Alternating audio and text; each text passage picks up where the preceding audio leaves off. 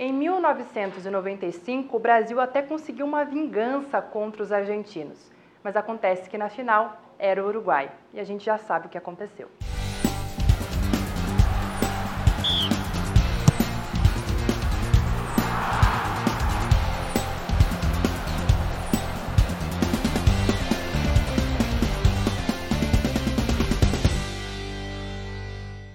Para a 37ª edição da Copa América, a Celeste foi a escolhida como anfitriã.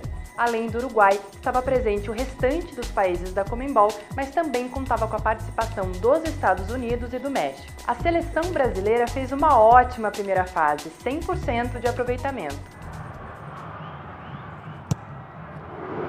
Já nas quartas de final, teve que enfrentar os hermanos. Foi definitivamente um jogo duro. Estávamos perdendo por 2 a 1 até que Túlio Maravilha empatou aos 36 minutos da segunda etapa. O Brasil chegou com moral alta para os pênaltis e despachou os argentinos de volta para a terra deles. Nas semifinais, conseguiu superar relativamente bem os Estados Unidos. Agora, quando o assunto é decisão entre Brasil e Uruguai, não tem como não lembrar da final da Copa do Mundo de 1950. Neste caso, não é diferente, mas o sentimento entre a imprensa e os torcedores brasileiros é ter a vingança agora dentro do território inimigo. Mas não teve jeito. Copa no Uruguai, título do Uruguai. A partida empatou no tempo normal, mas o Brasil perdeu nos pênaltis com a defesa da cobrança de Túlio Maravilha.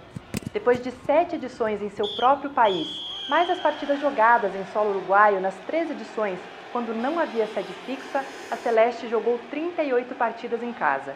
Em todas elas, nunca perdeu sequer um jogo.